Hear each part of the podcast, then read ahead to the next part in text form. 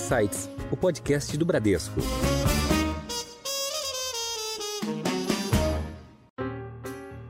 A fome leve que a gente coloca ali como um outro fator de segurança alimentar são pessoas que estão diminuindo a qualidade do, da sua alimentação por causa de recursos financeiros. A moderada são pessoas que estão diminuindo já a quantidade, não sabe se vão comer o almoço ou o jantar.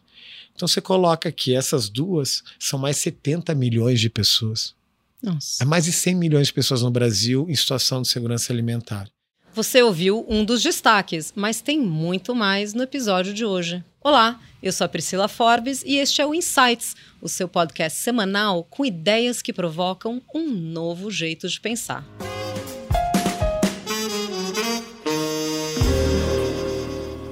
Você já ouviu falar em gastronomia social? Essa é uma forma sustentável de olhar para todo o sistema que produz as refeições, evitando o desperdício de alimentos e criando oportunidades de trabalho. Além disso, a gastronomia social também atua para despertar a mobilização comunitária de empreender ações de combate à fome nos seus territórios. Hoje nós vamos entender um pouco mais sobre esses investimentos de impacto, como um trabalho que já atua há 17 anos neste segmento, a Gastromotiva. Vamos conversar hoje com o cofundador da Gastromotiva, o Davi Hertz. Davi, bem-vindo ao Insights, que prazer ter você aqui. Bom, obrigado pela oportunidade, é um prazer te reencontrar que bom falar com você e poder trazer um pouco mais para a audiência essa nova gastronomia inclusiva, democrática. Então eu adoro falar sobre isso, minha missão de vida e falar com você tem um sabor especial. Muito bom. Então eu queria começar aqui um pouco com a tua história pessoal, porque né, ela se mistura, obviamente, com a história da gastromotiva. Você é o empreendedor social, mas você também é um nômade, né? Então você começou nessa vida nômade, que você continua, né? Cada vez você está num canto do Brasil, você acabou de chegar de Manaus, a gente vai falar sobre isso também, mas você está sempre é, viajando pelo mundo, no Fórum Econômico Mundial e em vários outros fóruns relevantes. Mas conta um pouquinho da tua história, Davi, e como é que nasceu a Gastromotiva. Bom, eu, eu cresci em Curitiba, eu tenho 49 anos e uma coisa que era certa na minha vida é que com 18 anos eu ia morar em Israel. Venho de uma família judaica tradicional e eu sabia que isso ia acontecer. Um programa que meu pai fez para conhecer os kibbutz, essas sociedades socialistas que foram criadas para habitar Israel. Só, só um parênteses, para quem não sabe o que é um kibbutz, tem muito esse conceito de agronomia sustentável, né, de uh, agricultura de subsistência, né? Ele começou por aí, mas principalmente as pessoas viverem junto em prol daquela terra e acharem formas de viver numa comunidade socialista, onde cada um conserva a sua identidade e tudo, mas eles trabalham para o desenvolvimento. Hoje tem fábricas, hoje as pessoas saem, mas ele dá o espírito de comunidade. Isso que eu aprendi, a importância do pertencimento a uma comunidade e esse empoderamento de cada um na sua individualidade. Eu levei isso porque depois de lá eu falei, eu não estou pronto para voltar e fazer uma faculdade de engenharia, eu quero conhecer o mundo. E aí eu mochilei sete anos, eu vivi na Índia, com muito, um país com muita escassez de infraestrutura, de tudo, mas um lugar de muita harmonia, principalmente entre as pessoas. E sem a violência que eu cresci olhando a pobreza com violência, sempre associando isso. E morei no Canadá, um lugar que as pessoas, por mais que você tenha diferentes classes sociais, diferentes trabalhos, existe um respeito e um senso de cidadania, porque todos são imigrantes e conservam as suas identidades. Então, quando eu volto ao Brasil, me perguntando o que eu quero fazer da vida, o que eu sei fazer da vida, é olhar espaços e ver oportunidades e sempre conectado com a comida. Eu resolvi muitas questões pessoais de empoderamento e saí ali para um lugar para poder trabalhar a minha paixão, que era a comida. No momento que gastronomia estava começando no Brasil em termos de profissionalização. Até esse momento você já mexia com gastronomia, já cozinhava, já tinha não, eu, era eu virei vegetariano na Índia, fiquei hum. sete anos, fui fazer a primeira faculdade de gastronomia do Senac, em Águas de São Pedro, fui vegetariano até o quarto período, falei, agora eu vou provar tudo. E daí começou essa minha jornada. Vim a São Paulo em 2002 e trabalhei, montei o Santo Grão aqui como chefe de cozinha, mas me perguntei se era isso que tava, eu estava destinado para a vida. Abri vários restaurantes, eu venho de uma família de comerciantes. E eu acho que eu recebi uma mensagem divina, espiritual, que ainda era a busca não estava realizada, até que eu piso numa favela quatro meses depois a convite de um amigo e toda a minha vida foi feita uma síntese, se concretizou que aquele lugar que eu sempre entrei com muito olhar enviesado, preconceito, era um lugar das oportunidades onde eu fui destinado a compartilhar e aprender.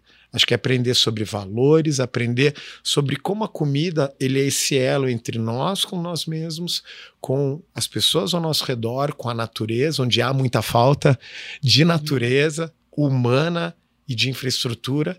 E eu venho me dedicando a isso. Foi naquele momento também que eu co-criei o projeto Cozinheiro Cidadão para uma ONG que eu cheguei ao conceito de negócios sociais não sei para quem se lembra ou ouve essa história, o professor Muhammad Yunus, uhum. Nobel da Paz em 2006, Fellow, a Choca, uma grande rede de empreendedores sociais que hoje eu também faço parte, ele tinha lançado o livro Banqueiro dos Pobres, os negócios sociais como solução para o combate e diminuição da pobreza. Exatamente, falei, ele já pregava o microcrédito, né? o acesso ao, ao financiamento para esses microempreendedores sociais. Né?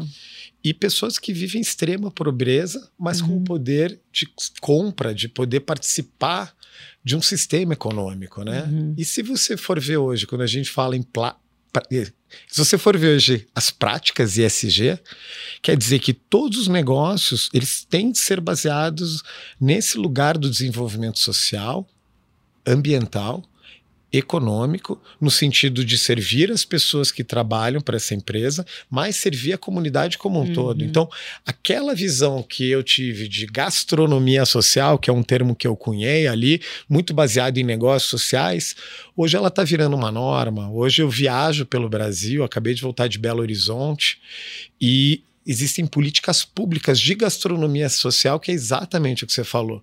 É uma gastronomia de oportunidades, é uma gastronomia solidária, é uma gastronomia inclusiva, periférica, como existe né, os nossos amigos da gastronomia periférica aqui em São Paulo, mas é aquela gastronomia que é democrática.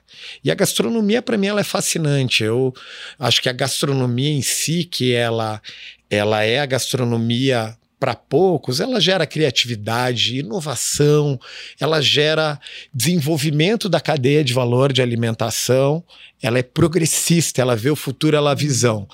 Só que eu fui picado pela, por essa criatividade, por esse design thinking, mas por um outro viés, por um, um viés da desigualdade social. Então, o nosso papel de gastromotive, o meu papel como líder é tentar trazer luz a essa gastronomia que pode ser estar a serviço, não a de poucas pessoas que podem pagar para ir lá e ter o fim. Você come o fim quando você está comendo uma refeição, um, um, jantar de 10 tempos harmonizado. Você está focado no fim e naquele momento único. Uhum. Agora a gastronomia social está focado nesse meio, nessa produção do no elo alimento. Inteiro, né? Na no elo. Inteira. É a, é a gastronomia como meio. Perfeito. E a gente vai falar muito sobre essa questão que você trouxe aqui de uh, inequidade alimentar, se é que existe esse, esse conceito, né? O, o, o fato de grande parte da população muitas vezes não ter acesso aos bons alimentos, né? O que a gente considera os alimentos mais saudáveis, os alimentos orgânicos. A gente tem uma grande parte da população que acaba indo para alimentos industrializados porque são mais acessíveis e são mais baratos também, né? E acho que você, através da gastromotiva, traz uma conscientização muito de origem de insumos também, né? A gente vai falar bastante disso. Bom, a gastromotiva, como eu estou falando muito de gastronomia social, que é algo que eu advoco, vou lá e divulgo todos esses anos. A Gastromotiva é uma organização da sociedade civil, onde ela começa trabalhando com capacitação profissional.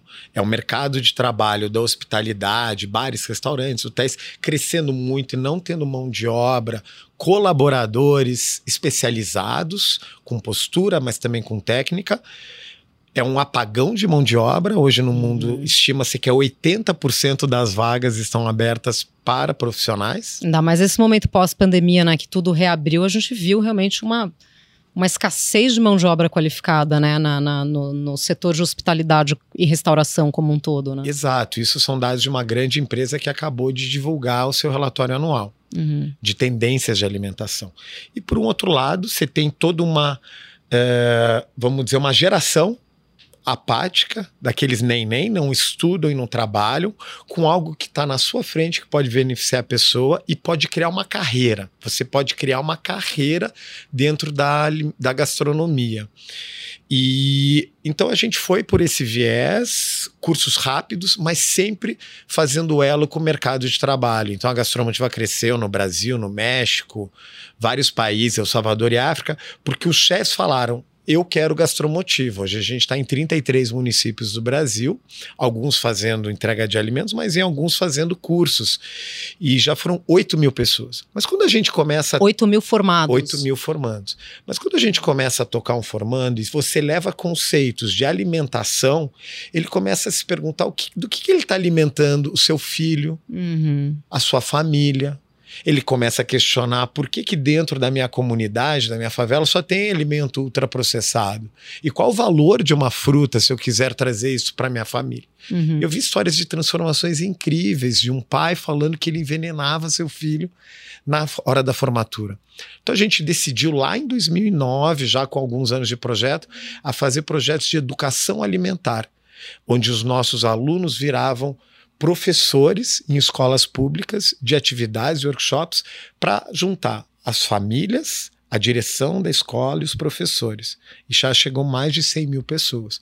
Quando vem isso, a gente vai na nossa evolução, em 2016, a gente pensa em alguma coisa para o legado olímpico da, da Rio 2016. Uhum. E a gente se associa ao chefe Máximo Botura, que fez um legado para a Expo Milano, e a Alexandra Forbes, a nossa jornalista Minha irmã. incrível. e aí que a gente se conhece, e a gente faz uma mágica de montar um refeitório, escola, comunitário, para atender pessoas em situação de rua que muitas vezes não sabem se vão comer naquele dia, tem carência de água, cozinhando só com desperdício de alimentos de supermercados e do SEASA. Uhum. E daí abre uma consciência, né? Porque quando a gente entra na favela, eu entendo as pessoas. Mas quando a gente vê aquelas pessoas vindo na nossa escola, no nosso espaço, cozinhando só com o que seria desperdício, hoje a gente desperdiça oito vezes mais do que o número de pessoas que estão em fome extrema no Brasil, que são 33 milhões de pessoas. Uhum. Então, no- os nossos pilares aumentam. Agora não é mais só é, desigualdade social e desemprego ou segura- insegurança alimentar. Agora é fome extrema e agora é cadeia de valor do alimento, onde o desperdício é, uma, é, é um, é, um, é um fim de novo. Uhum. E nisso, quando você fala da gente trabalhar a educação alimentar, a gente foi estudar a fome, foi ver o, o, o que, que a gastromotiva, com todos esses anos de experiência, pode contribuir para esse lugar de combater a fome. Eu acho que é importante eu trazer alguns números aqui no Claro. Brasil, que hoje no Brasil, pessoas com fome extrema é, são 33 milhões de pessoas. É muita gente. A fome leve, que a gente coloca ali como um outro fator de segurança alimentar, são pessoas que estão diminuindo a qualidade do, da sua alimentação por causa de recursos financeiros. A moderada são pessoas que estão diminuindo já a quantidade, não sabe se vão comer o almoço ou o jantar. Então você coloca que essas duas são mais 70 milhões de pessoas. Nossa. É mais de 100 milhões de pessoas no Brasil em situação de segurança alimentar. Daí tem um outro dado, que aqui, vale, aqui é muito importante a gente falar. Uma cesta básica para uma família de quatro pessoas, que tem em torno de 22 quilos de alimentos secos, ela custa em torno de 160 a 180 re- reais por região do Brasil.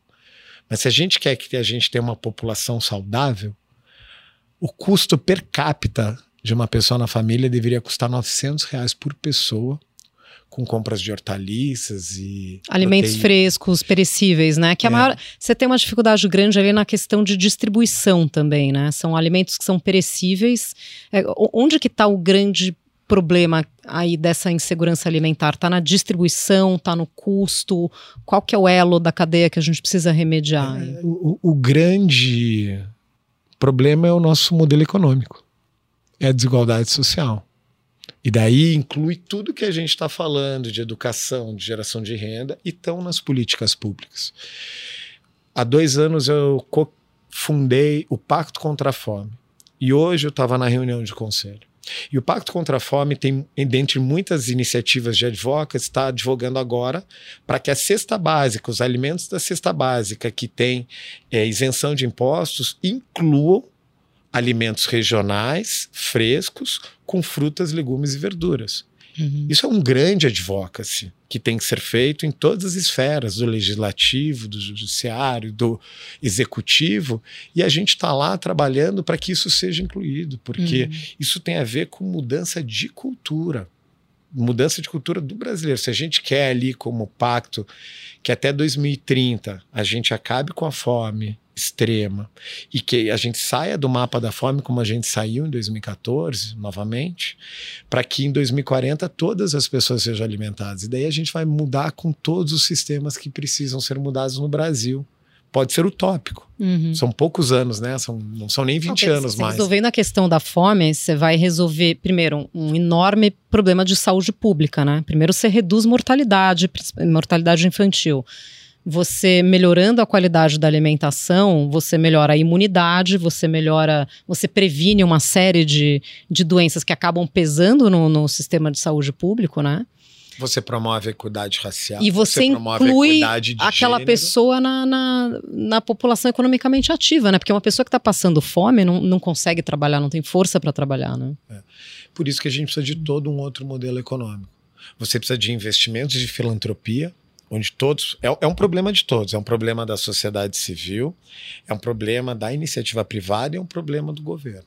É um problema federal, municipal, uhum. estadual, mas cada um pode fazer uma coisa. Então eu volto para a gastromotiva, que é um lugar onde a gente tem dados concretos, trabalha com empresas, com indivíduos de alto poder aquisitivo, mas aqueles também que querem doar um pouco, uma refeição 10 reais. Uhum. Dessa forma, a gente vai transformando uma cadeia e formando lideranças, formando comunidades que têm os seus restaurantes comunitários educadores. Então, eu acho que não faltam inovações ou tecnologias sociais. A tecnologia social é quando um programa de uma organização como a da Gastromotiva, ele pode ser escalável, mas falta compromisso falta compromisso da sociedade civil de não achar que esse é um problema do governo, uhum. falta compromisso da iniciativa privada para de fato não trabalhar trabalhar mais o S da questão, porque o S ele vem muito de ainda um modelo americano que é cuidar dos seus colaboradores, uhum. mas como que você trabalha o entorno de todas as comunidades, de tudo que tem que ser feito ali? E o ambiental, que é o que mais chama a agenda hoje é, progressista. A gente precisa, obviamente, com o estado do planeta, que nem eu estou te falando, eu vim de Manaus e pude sentir a situação. A maior seca, secas, né? Mas a gente tem mecanismos hoje da sociedade civil que podem contribuir com dados e perspectivas para o S das empresas. Uhum. Isso é o, a gente aprendeu de fato na pandemia, dentro da gastromotiva, a gente abriu 130 cozinhas solidárias em todas as regiões do Brasil, em 33 municípios. Então, quero que você explique para os ouvintes. Primeiro, eu queria que você falasse um pouco sobre as escolas, né? Como é que começou esse projeto das escolas, onde vocês capacitam pessoas de comunidades para atuarem nas profissões ligadas à restauração, uh, o, o, setor de, de hotelaria, etc. E depois eu queria que você falasse das cozinhas sociais. E aí depois a gente vai entrar na, na parte dos, dos patrocínios. Bom, já gostei que você falou das cozinhas sociais, que é onde eu quero chegar. A gente sempre olhou a cozinha como um espaço de educação e capacitação, treinamento, evolução e criatividade. Hoje as escolas de gastronomia, elas têm a melhor infraestrutura possível, as bibliotecas, toda a tecnologia acessível, mas ela atende muito poucas pessoas. Então a gente começou. Os cursos são caríssimos, os né? Os cursos são caríssimos privados. e vou te falar, a grande maioria não vai se submeter a entrar num restaurante, trabalhar como pia, que é como eu comecei e todo mundo começa. Você não vira chefe. O pia, para quem não sabe, é a pessoa que realmente está lá lavando a louça suja, literalmente isso. E demora um tempão para você se graduar até um dos postos ali de, de cozinha, né? Cozinha fria, garde-manger, etc. Os outros, as A outras gente- estações dentro da cozinha. A gente está falando que para trabalhar nesse ambiente você tem que ter muita resiliência, você tem que ter muita umidade, você tem que ter respeito, trabalhar em equipe. E quando eu vi isso, a gente falou: aqui a gente tem os soft skills que podem ser adicionados à parte de técnica, vamos dizer, as habilidades que a gente precisa, e isso se tornou a nossa metodologia, o autoconhecimento e os valores, as habilidades emocionais, para que essas pessoas que vivem em situações de extrema vulnerabilidade entrem no mercado de trabalho. E isso foi show, porque os restaurantes falavam: eu quero um Carlos Henrique, eu quero, eles me ligavam pelo nome. Janaína Rueda foi a primeira em São Paulo a falar: eu gostaria de patrocinar o seu curso. Ela é outra grande empreendedora da gastronomia social, né? Total, com A trabalho em escolas públicas e, e tudo mais que ela vem mobilizando para o setor de gastronomia no Brasil inteiro. E daí a gente viu, eu era professor de gastronomia, de cozinha indiana, tailandesa, que eu mais gosto de cozinhar. E essas cozinhas estavam ociosas. Então a gente virou a área de responsabilidade social das universidades. A gente trazia dados, muita comunicação. Eu adoro me comunicar, adoro falar. A Gastromotiva sempre teve muito apoio da mídia. E isso foi a nossa metodologia. Hoje a gente replicou essa metodologia em El Salvador com a ONU. E hoje eles tocam. No México a gente tem uma escola nossa. Então a gente nunca quis, nunca quis e nunca pôde investir em hardware. Porque para construir uma cozinha dessas são milhões e milhões. A gente sempre investiu em metodologia. Hoje essas escolas também estão online. A gente tem uma plataforma onde tem conhecimento assíncrono, tem, é, é, a gente tem aulas híbridas, hoje em cozinhas de faculdade, mas também em cozinhas comunitárias, solidárias. E aí eu quero falar da cozinha solidária. Mas só você. antes disso, é, como é que funciona? As instalações são dentro de uma escola privada e aí o curso ah, tem algum patrocínio, tem bolsa? Ah, os alunos pagam o curso? Como é que O funciona? curso é totalmente gratuito. A gente tem cursos para formar pessoas para o mercado de trabalho, como auxiliares de cozinha. A gente tem curso de cozinheiro no Rio de Janeiro, dentro do refeitório, com ênfase em combate ao desperdício do alimento. E a gente tem a maioria dos cursos hoje é para empreendedoras, mulheres empreendedoras que fazem algo por necessidade e começam nesse curso olhar algo por oportunidade. A gente tem uma história incrível é, no Rio de Janeiro, onde uma jovem nossa, a Glaucia, ela fez um restaurante de cozinha na pequena África, no Rio. Depois de se formar, ela foi voltar, buscar suas origens. Hoje tem um cardápio baseado no menu brasileiro de origens africanas, Olha na só. frente do Museu do Amanhã. E ela fala: a gastromotiva transformou a vida. E hoje são centenas de histórias que chegam a nós, desses 8 mil de pessoas que foram graduados. Por exemplo, Danilo Pará, no Rio, em Ipanema, ele tem o Rudá.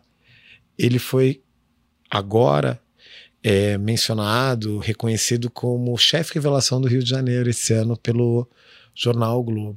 Que Então, bacana. quando a gente faz um projeto social como o da Gastromotiva, agora falando, durante um ano a gente pode medir os resultados, mas os impactos socioambientais. Isso de atravessa as transformação, gerações. Isso é através de investimentos Ah. de longo prazo. Então, hoje a gente busca, só para antes de falar das cozinhas solidárias, investimentos de indivíduos, de empresas e fundações, para que a gente possa formar cada vez mais pessoas, mas também acompanhar e para uma grande plataforma para unir todos os graduandos, não só da Gastromotiva, mas de outros projetos sociais, de gastronomia Uhum. social, desculpe, com o mercado de trabalho. É tipo um job board, e aí você tem empresas, grandes redes de hotel e grandes restaurantes recrutando esses, esses formandos. É, mas né? a gente só conseguir esse investimento de plataforma, você pode imaginar o valor disso Uhum. com um patrocinador que ele falou: não, não estou interessado em só formar mil mulheres.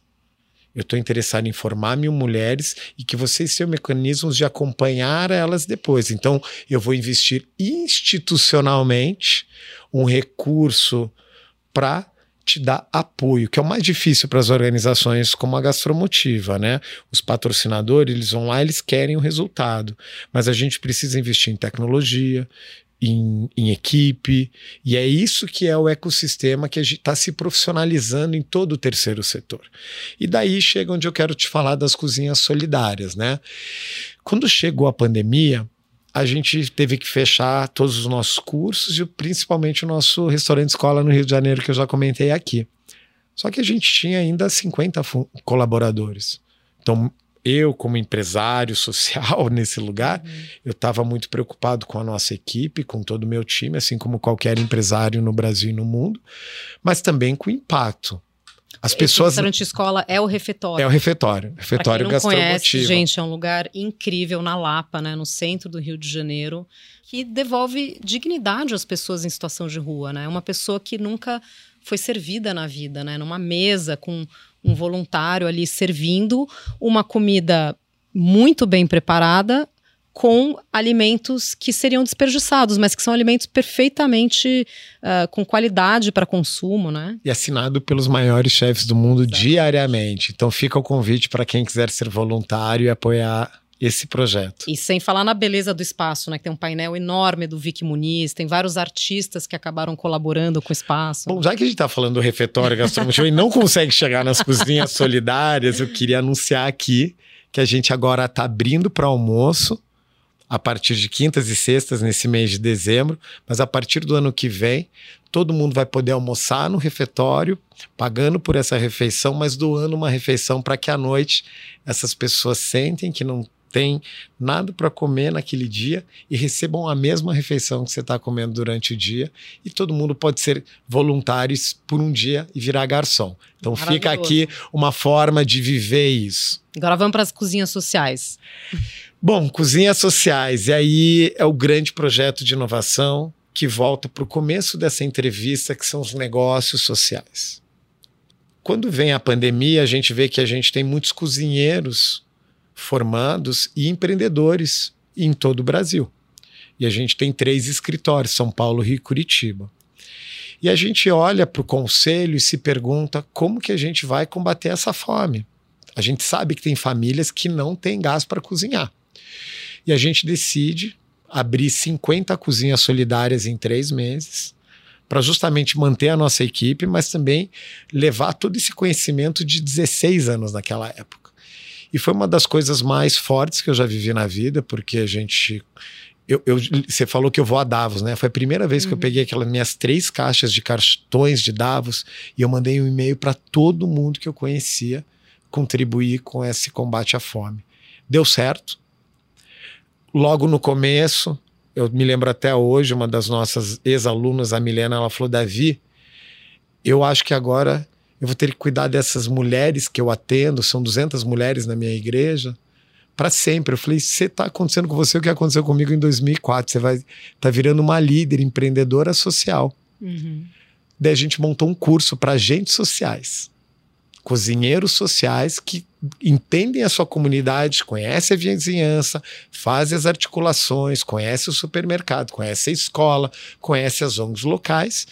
E aí a gente foi para uma segunda fase de cozinha solidária, que são cozinhas se preparando para o final da pandemia para poderem ter alguma forma de gerar renda e manter alguma atividade social uhum. na sua, na su, no seu é, território, na sua favela, seja lá como a gente pode hoje colocar no seu bairro. Só que aconteceu uma segunda onda de Covid. E com aquelas é, imagens que eu fiquei de Manaus, aquela falta de respiradores, pessoas sendo enterradas sem mínimo de dignidade, eu chamei de novo todos os patrocinadores, todos os cartões e falei: a gente vai abrir mais 108 cozinhas, além das 30. E todos os patrocinadores falaram: a gente vai contribuir para que essas cozinhas continuem a 50. E a gente foi em busca de mais recursos. Só que a gente abriu, logo no começo ali com a Coca-Cola, 17 cozinhas em Manaus em três semanas. E depois do Natal a gente abriu em sete cidades do Amazonas. E daí eu fui conhecer essas cozinhas, passei dois meses no Amazonas.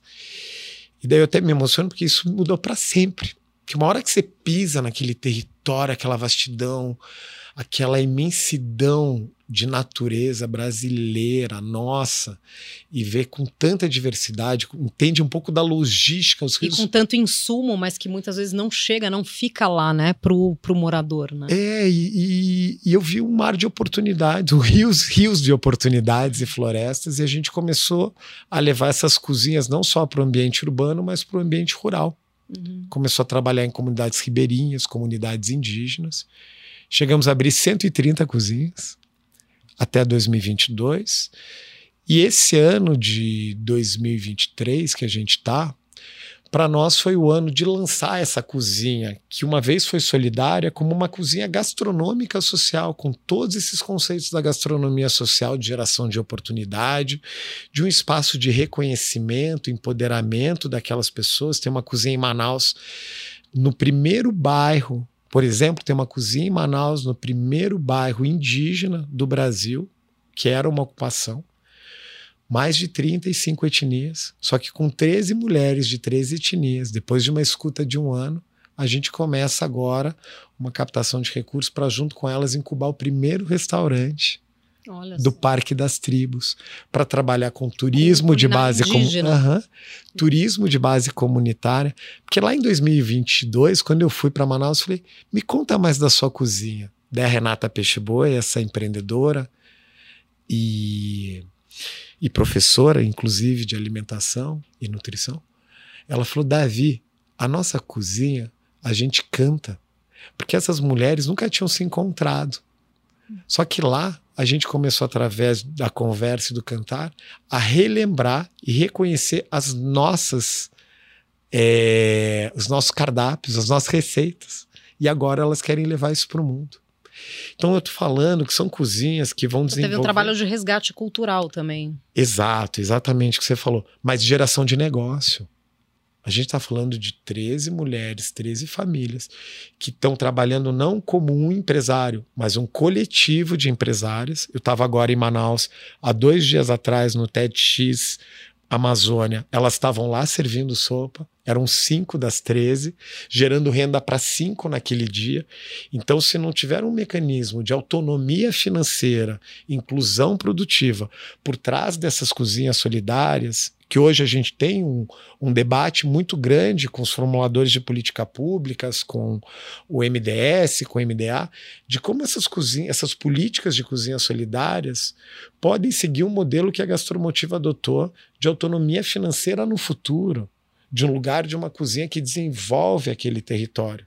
Porque eu me lembro quando eu fui em 2022 de novo a Manaus conversar com a secretária do Estado do Amazonas, porque eles são muitos investidores dos restaurantes populares, restaurantes como São Paulo a um real, a dois uhum. reais, eles falam a gastromotiva chega onde o Estado não chega.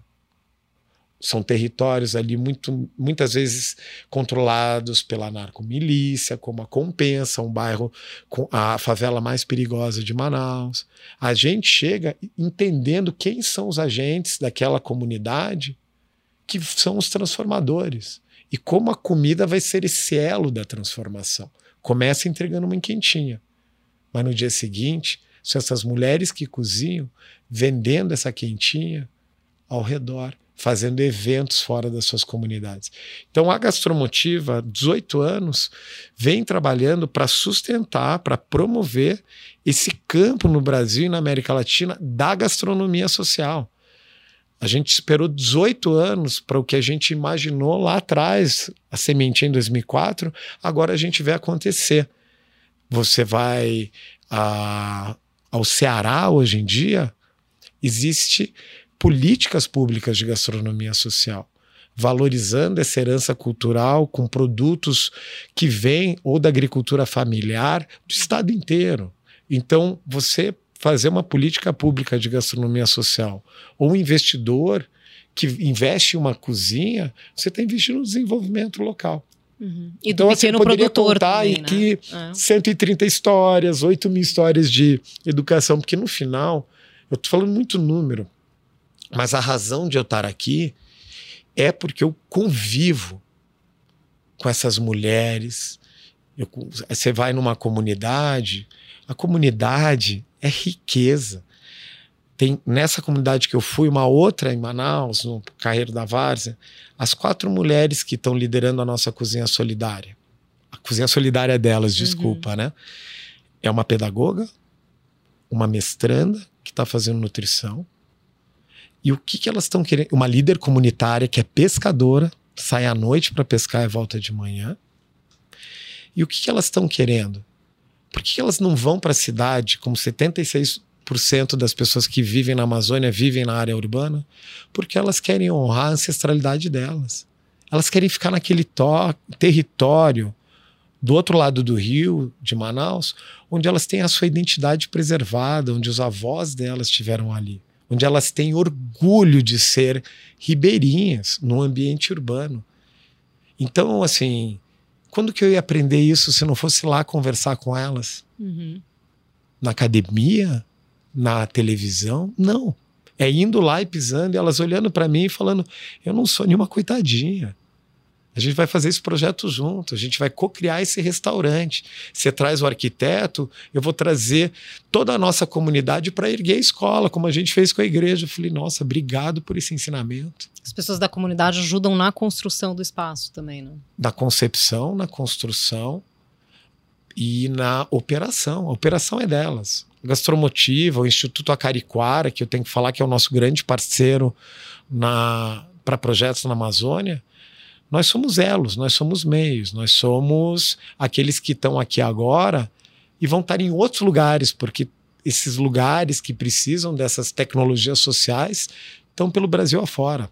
Então, o nosso dever é que esse restaurante ele seja sistematizado e possa ser replicado para outros lugares no Brasil e na Amazônia. Não, maravilhosas essas histórias. Agora, vamos falar um pouco sobre o papel do empresariado ou da pessoa física que quer ajudar, é, pode ajudar através de doações, seja doações financeiras, seja de insumos, né, o apoio, como você coloca, e também podem ser voluntários, né? Fala um pouco como quem está ouvindo a gente, quem pode participar dessa revolução da gastromotiva. Bom, primeiro doar tempo. Quem hoje tem tempo e tem conhecimento, você fazer essa esse compartilhar é muito importante para todas as organizações de sociedade civil. Na Gastromotiva você pode ser voluntário no refeitório, mas você também pode ser voluntário nas nossas áreas administrativas. Você também pode ser uma coisa que funciona muito é co-criar um grupo de voluntários e atuar um dia numa cozinha solidária, seja em São Paulo, Curitiba, Salvador, Manaus, Rio de Janeiro ou contratar esse serviço de voluntariado e participar um dia de todas as atividades das nossas aulas. Então você pode ser um voluntário que ao pagar você oferece isso para uma pessoa que não pode pagar. Uhum. Agora, os projetos da Gastromotiva que são estruturantes, que aí eu estou falando de projetos de 3 a 5 anos, a gente trabalha tanto com a iniciativa privada, quanto fundações e quanto indivíduos. Essa cozinha que eu estava contando para você, que é essa cozinha do outro lado do rio, em Manaus, do Carreiro da Várzea, a gente recebeu uma pessoa de alto poder aquisitivo que ela falou: Eu quero investir na gastromotiva, mas eu quero ver. Ela mora em Miami. Ela voou agora de Miami. A verdade, ela foi dois anos atrás visitou essa cozinha. Ela falou: Eu quero aquela cozinha. Porque aquela cozinha eu vi as crianças se alimentarem muito mal no dia que eu visitei. Eu falei, mas tem tanta cozinha aqui, essa cozinha agora não tá precisando eu quero aquela cozinha. Eu falei, então eu vou lá ver essa cozinha. Eu fui há quatro meses atrás. E aí eu entendi o desejo dela.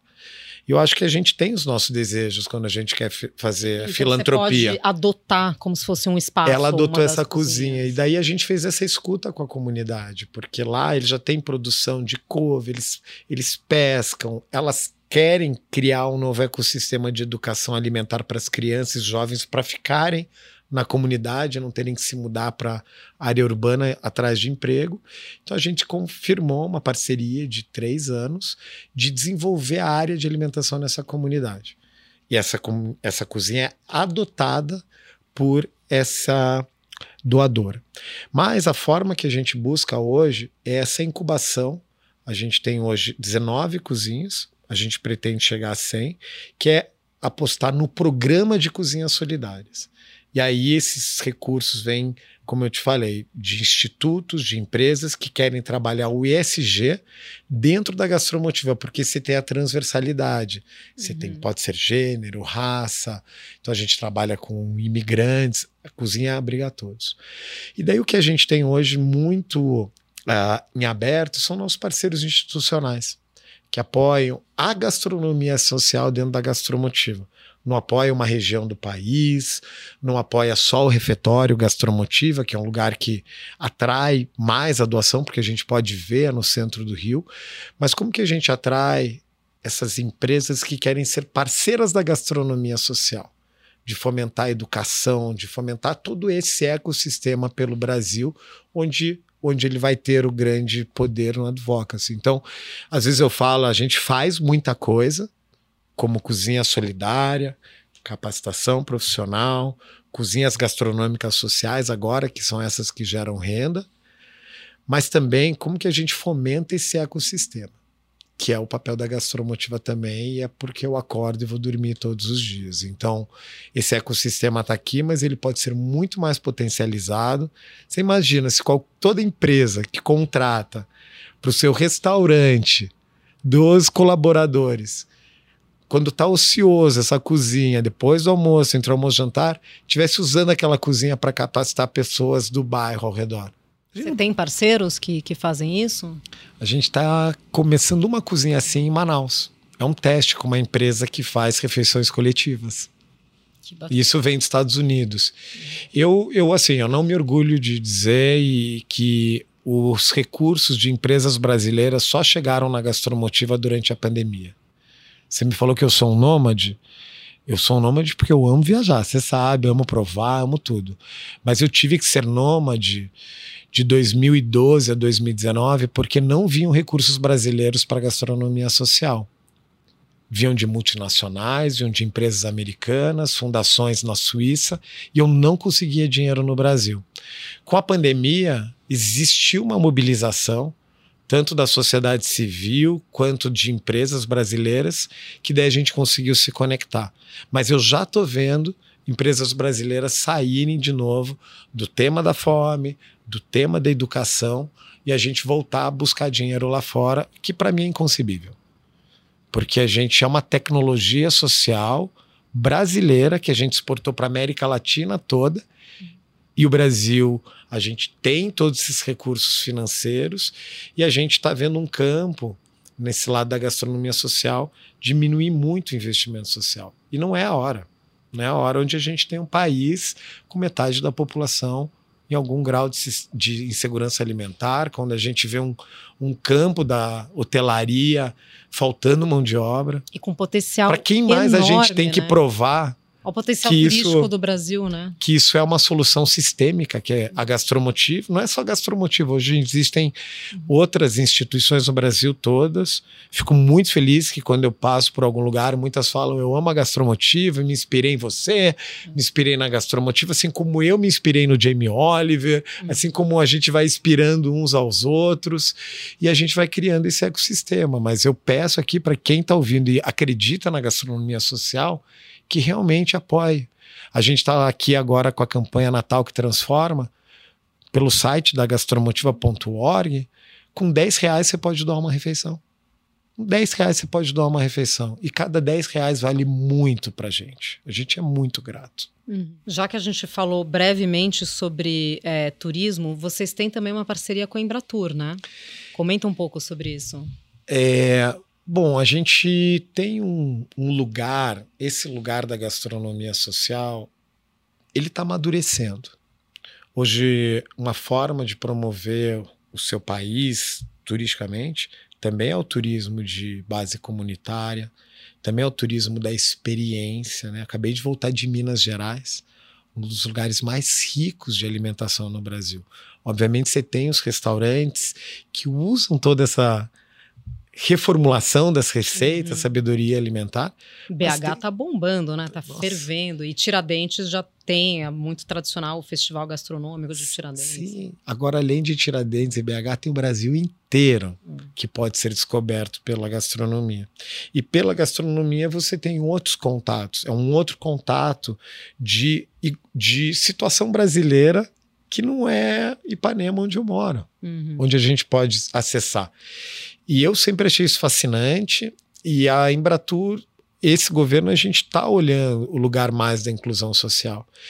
Então a gente começa agora uma série de atividades fora do Brasil para promover o Brasil como ele é. Talvez é isso que eu quero falar com a Embratur. Uhum. Você tem a parte que é turística, que o turista vem aqui para ver, que é a alimentação, acaba conhecendo a moqueca, o churrasco, mas, cara, é aquela comida daquele lugar regional que a gente está descobrindo também como brasileiro e está podendo falar sem medo e sem vergonha. O Brasil não tem que ter vergonha de nada, porque a gente está realmente no momento de aceitar as nossas origens, uma reparação histórica. E a nossa comida ela vem dessa coletividade que foi formada pelos nossos povos.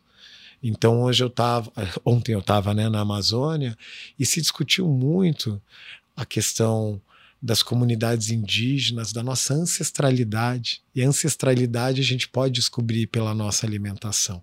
E a Embratur quer promover isso e nós somos parceiros, sim, mas também parceiros de uma conexão para que a gente atraia esse esse turismo consciente. E para mim, é para mim é um projeto dos sonhos, porque eu sou mochileiro, quando eu vou para a Ásia, eu explorei a Ásia inteira dessa forma, indo nos mercados populares, comendo na rua, e acho que a gente está mais preparado para isso, né? Ainda falta muita segurança pública, eu acredito, para o É. Brasil se colocar como um grande destino internacional, muita O falta em turista infra... tem que se sentir seguro. Falta em infraestrutura também.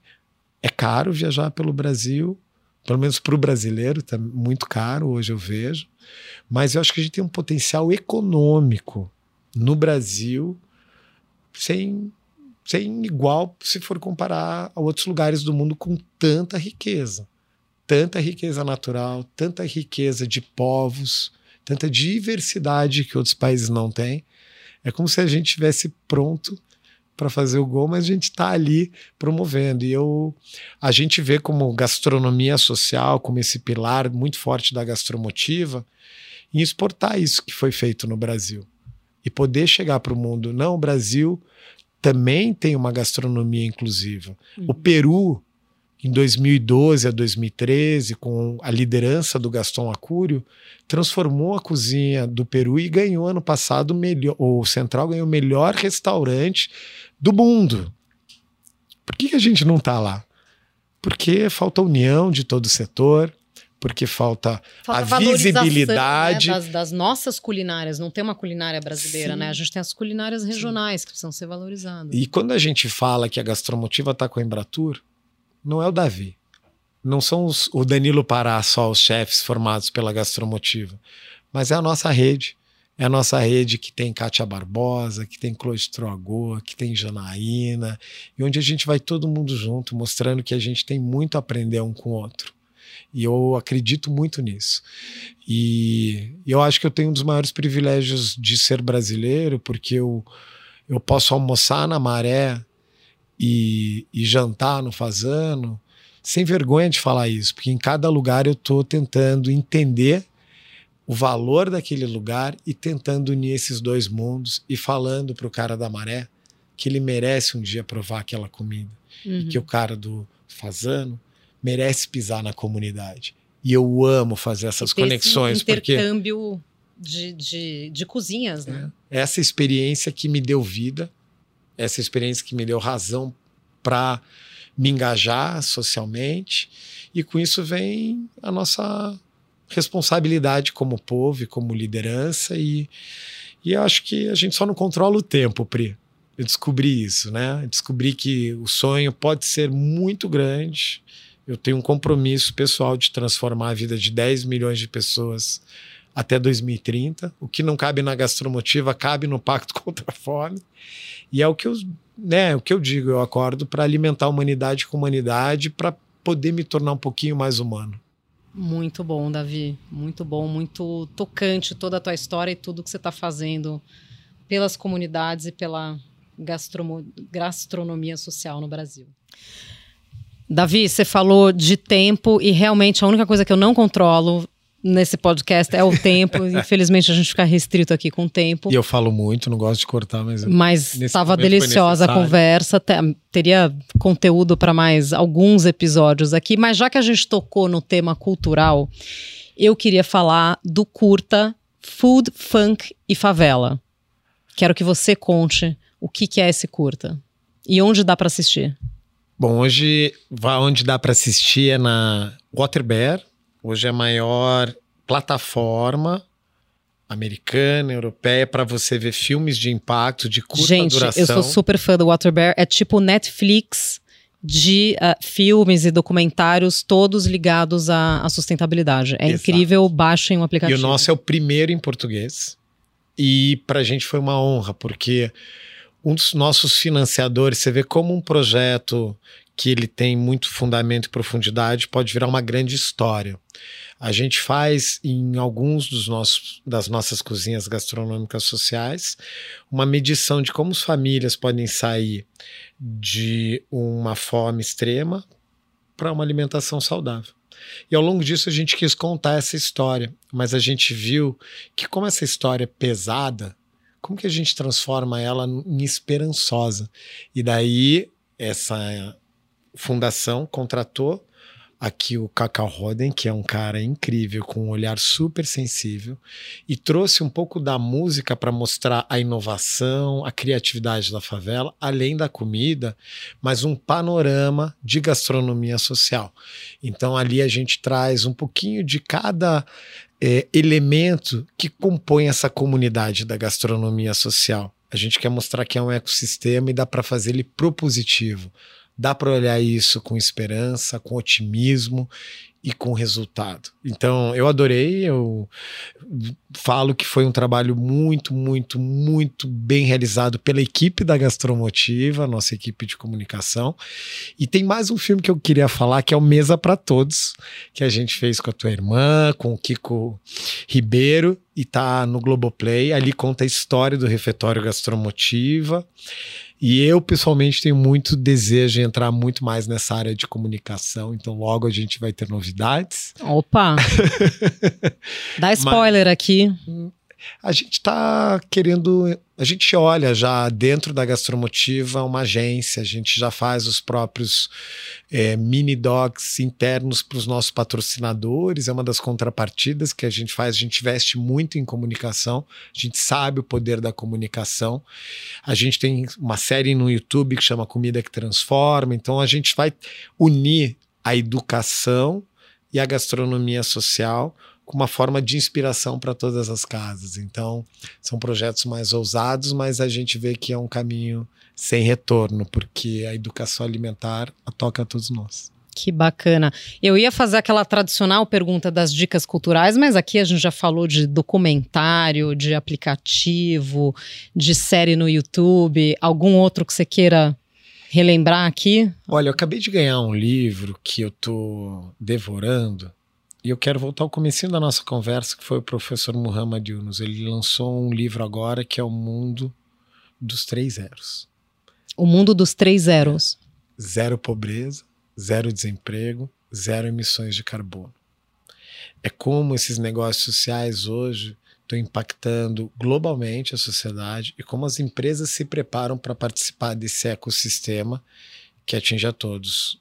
Para mim, a grande sacada que eu vi é quando ele coloca os três os três zeros, o último zero do zero carbono, que é o que a gente menos entende, né, como sociedade civil, e ali fica muito claro em como a gente pode equilibrar o crescimento populacional com a crise ambiental no mundo das oportunidades e dessa transformação sistêmica que pode ser.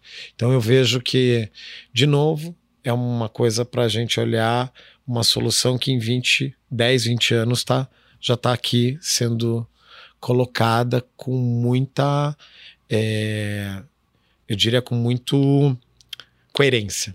Muito bom. Davi, eu vou te dar um espaço aqui para você deixar um recado final para os ouvintes do, do Insights, para chamar as pessoas à ação, para todo mundo se unir nesse projeto incrível que é transformar vidas através da gastronomia social. Bom, primeiro, de novo, peço tempo, a dedicação para compartilhar essa história, compartilhar a gastronomia social, nos seguirem como gastromotiva.org no nosso site para saber tudo que a gente lança. Arroba Gastromotiva, arroba Refeitório Gastromotiva com dois T's nas principais plataformas, Instagram e Facebook. Mas mais do que isso, que doe, doe 10 reais, entre no nosso site, se torne um doador recorrente leve isso para suas dá empresas. Dá para fazer uma assinatura de, dá fazer uma de doação? Sim, dá para fazer uma assinatura. E em 2024, quando você estiver no Rio de Janeiro e quiser experienciar tudo, vem almoçar com a gente. A sua, sua refeição vai doar uma outra no jantar. E então, pode voluntariar também no, no jantar, no serviço do jantar. Isso. Então e, gente, gente, isso eu super recomendo porque realmente é uma experiência incrível. Quem tiver ou for ao Rio de Janeiro, conhecer o refeitório gastronomia, gastromotiva lá na Lapa. O espaço é lindo e é uma coisa que com certeza vai, vai te tocar muito. É, e olha esse Natal como um Natal que transforma. É. E não desperdice. É isso. Não faz sentido mais a gente desperdiçar qualquer tipo de alimento. Davi, muito obrigada. Obrigado você. Eu Foi uma delícia essa adoro conversa. você e te encontrar Também. agora nesse ambiente público e dar essa risada. Faz tudo valer a pena essa conexão e obrigado a todos Obrigada que estão envolvidos nesse podcast Insights. Esse foi mais um episódio do Insights. E você que nos acompanha já sabe, né? Que toda semana tem um episódio novo que você pode acompanhar na plataforma de áudio da sua preferência e também no Instagram, no podcast.insights. Aproveite para seguir também o Instagram da Gastromotiva, Gastromotiva. Tchau, até a próxima!